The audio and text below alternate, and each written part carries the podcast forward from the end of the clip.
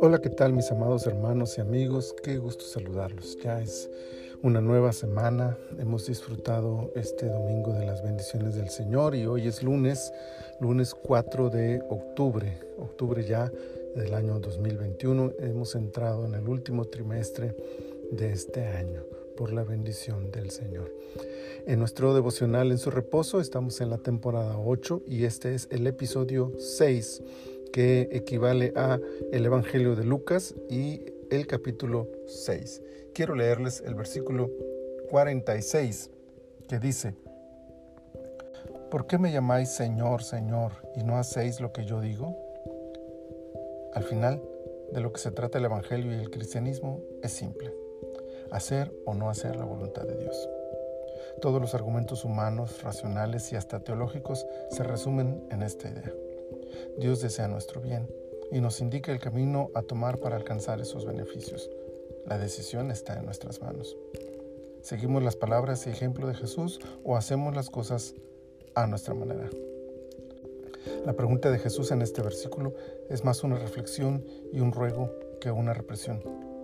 Es un sí entiendo, pero no entiendo. Es como un grito de súplica para mostrar su decepción por el rechazo que el hombre tiene para con su propuesta de bien. El cristianismo no es decir o llamarnos a nosotros mismos cristianos. Tampoco es cumplir una serie de normas humanas sobre lo que nosotros creemos que está bien o mal.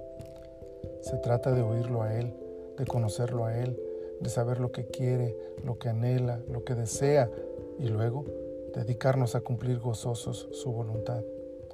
La analogía usada por Jesús en esta porción de la Escritura es pieza clave para entender esta verdad. Él ya ha hecho su parte. Sus palabras y su ejemplo ya han sido entregados. Son el cimiento sobre el cual podemos edificar nuestras vidas. Pero la decisión de construir con esos fundamentos es nuestra.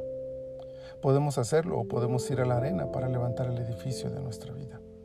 Las consecuencias también están a la vista. Por uno y otro lado podemos observar el destino que le espera a lo que construyamos. Aún es posible observar el propósito de bien por parte del cielo al proveernos una imagen de cualquiera de estos posibles destinos. De tal manera que no hay más opción. Está en nuestras manos la decisión. Nadie más podrá construir nuestra vida o destruirla, solo nosotros y las decisiones que tomemos. ¿Oiremos la voz de Jesús? ¿Haremos caso de sus palabras? ¿Edificaremos sobre la roca o sobre la tierra?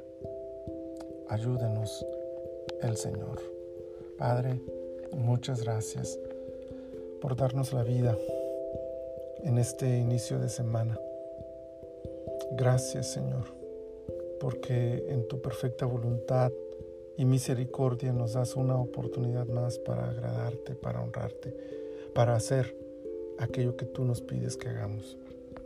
Enséñanos, Señor, y glorifícate en nosotros a través de esta palabra para vivir edificando nuestras vidas sobre el fundamento de lo que tú nos mandas a hacer y que de esa manera exaltemos y glorifiquemos tu precioso nombre.